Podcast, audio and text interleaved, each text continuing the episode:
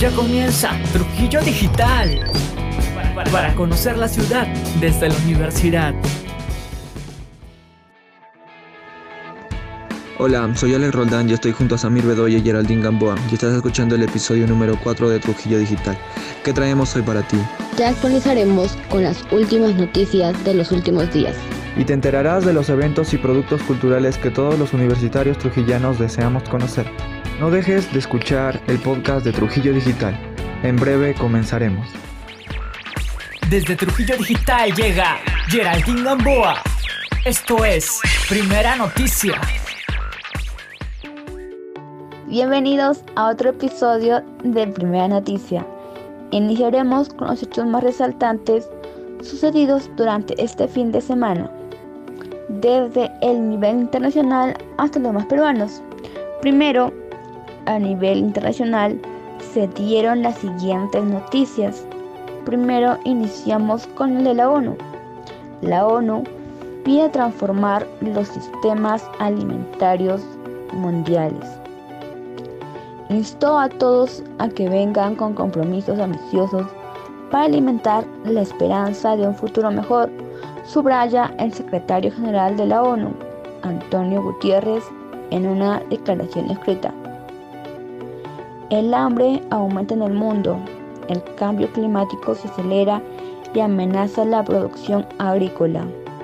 En este contexto preocupante, la ONU garantiza el jueves en Nueva York una cumbre mundial para incitar a los estados a reforzar sus sistemas alimentarios para intentar responder a estos desafíos.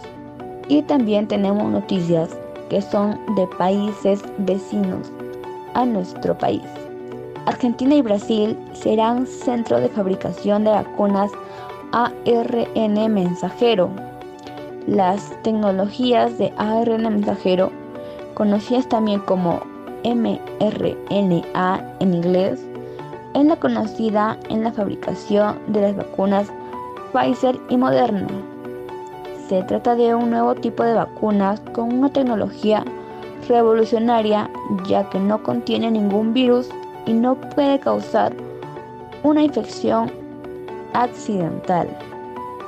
Argentina y Brasil fueron seleccionadas para albergar a los primeros centros de fabricación de vacunas contra el coronavirus con la tecnología de ARN mensajero en Latinoamérica y el Caribe. Como parte de una iniciativa que busca reducir la dependencia de suministros extranjeros y allanar el camino a una inmunización más equitativa en toda la región, dijeron funcionarios de la Organización Panamericana de la Salud o EPS es el caso de Brasil. Fueron seleccionados el Instituto de Tecnología e Inmunobiológicos de la Fundación Oswaldo Cruz del Ministerio de Salud de Brasil y por el lado de Argentina fue elegida la empresa privada biofarmacéutica Sinayun Biotech. Es lo que informó el subdirector Harbas Barbosa de la OEPS. Y seguimos con noticias a nivel nacional, esta vez en el ámbito económico.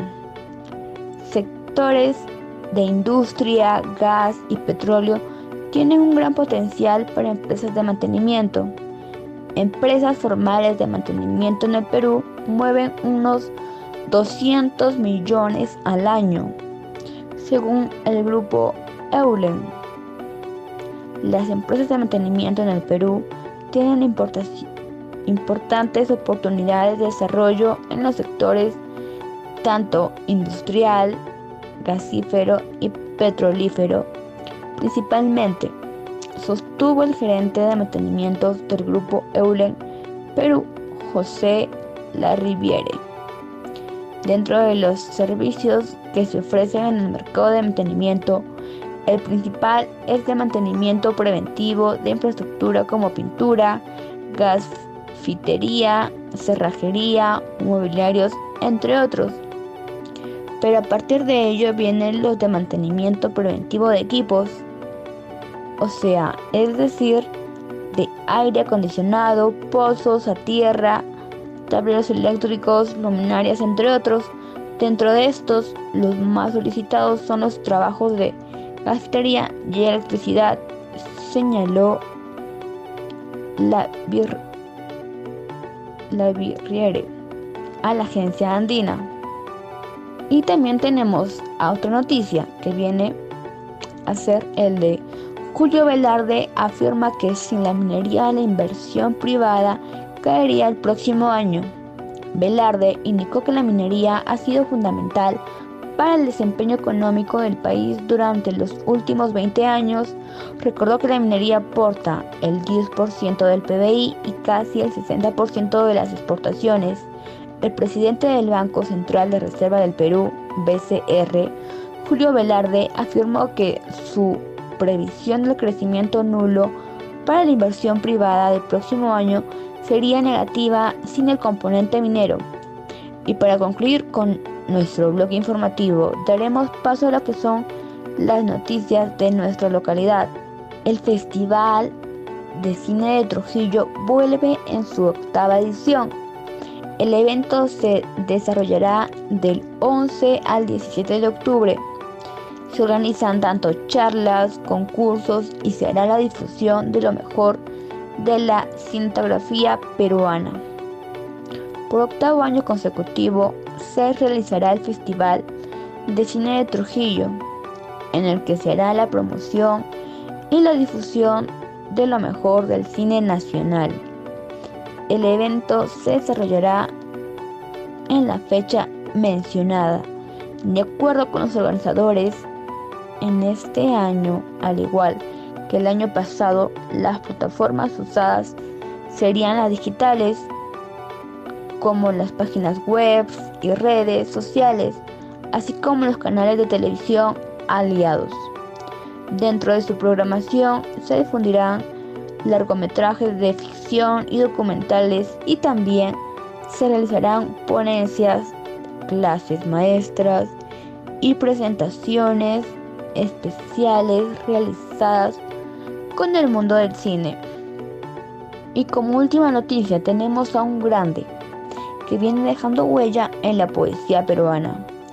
Trilogía poética de Ray Paz Quesquén se presenta en Trujillo. Trilogía poética dentro de ediciones de Paz Quesquén reúne tres poemarios que han ganado certámenes a nivel nacional como los Juegos Florales de la Universidad Nacional de Trujillo en el 2015 como Armonía Musical de las Esferas.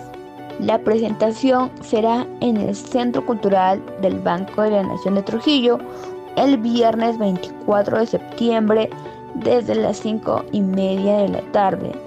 El aforo será solamente de 30 personas con todas las medidas sanitarias correspondientes. La instalación sonora está a cargo de los artistas trujillanos Martín Correa y Rafael Vigo. Bueno, esto sería todo por hoy en el blog informativo. Muchas gracias por escucharme. Nos vemos en el otro bloque. Muchas gracias. Hora de recorrer la ciudad junto a Alex Roldán, Samir Bedoya y Geraldine Gamboa en Trujillo Expresa. Bienvenidos a la parte final del programa, soy Alex Roldán y en el episodio de hoy hablaremos sobre el poeta trujillano José Watanabe y también un poco de su vida literaria y los logros conseguidos. Mi familia no tiene médico, ni sacerdote, ni visitas, y todos se tienden en la playa saludables bajo el sol del verano. Algunas hierbas nos curan los males del estómago y la religión solo entra con las campanas, alborotando los canarios. Para empezar, un 17 de marzo de 1945 nacería José Watanabe Varas en el distrito de Laredo, en la provincia de Trujillo. Sus primeros acercamientos hacia la literatura las obtuvo por medio de su padre, un inmigrante japonés que trajo consigo algunos libros haiku, que vendría a ser poesía japonesa. Este tipo de poesía prontamente le causaría interés e incluso pasión por la poesía niponés, pero como había nacido en territorio peruano y también tenía ascendencia andina, convirtió a su tierra natal, Laredo, en un elemento fundamental dentro de su poesía. A la vez, cada verso y prosa estaba lleno de recuerdos infantiles que producen los primeros insumos que hacen a su escritura tan particular y original. Y se podría decir que esta habilidad fue desarrollada por su contacto con la naturaleza, el campo, los seres vivos, y estos en agradecimiento le ofrecieron una manera de conectar con el mundo y la palabra. Durante su vida, publicó poemarios como El álbum de la familia, Historia natural, El uso de la palabra, Habito entre nosotros y entre otros. Eh, sin embargo, a diferencia de las anteriores o posteriores publicaciones, el uso de la palabra fue elegido como el más importante de la década del 80, según una encuesta realizada por la revista Debate, debido a la musicalidad de sus versos, la emotividad de sus palabras y las temáticas aterradoras que envolvían a los lectores. Este domingo 26 de septiembre, el voluntariado Huellitas en Acción realizará un conversatorio que forma parte de la campaña contra el tráfico animal en el Perú realizado con la finalidad de informar al público la situación del tráfico animal en nuestro país, así como de concientizar sobre los efectos que éste tiene en la fauna silvestre y la pérdida de biodiversidad. Pues, siendo Perú uno de los países megadiversos, es un gran blanco para los cazadores, poniendo en riesgo la supervivencia de nuestra fauna silvestre. No olvides participar de ese conversatorio que se realizará a las 4 pm este domingo 26. Puedes encontrar más información para inscribirte en el Instagram huellitas en punto acción. Conferencia Turismo y Cultura. Perspectivas políticas de desarrollo. Este miércoles 22 de septiembre, desde las 7 pm, el Museo de Arqueología, Antropología e Historia de la Universidad Nacional de Trujillo presenta la continuación de la vigésima primera conferencia del ciclo de conferencias Juntos en la Ruta del Saber, Educación, Cultura y Arte. En esta ocasión, el tema a tratar es Turismo y Cultura, Perspectivas Políticas de Desarrollo. Con la participación especial de Elmer Barrios Mendoza y de los demás panelistas Mara Seminario, Marón y Ricardo Morales Gamarra. Si estás interesado, la transmisión se realizará desde la página oficial del museo de manera gratuita y en beneficio de la cultura peruana. Querido oyente, hemos llegado a la parte final del podcast.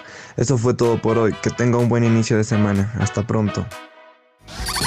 Amigo, amigo universitaria, esto ha sido Trujillo Digital. Episodios nuevos cada lunes y viernes a las 9 pm. Nos escuchamos en la próxima.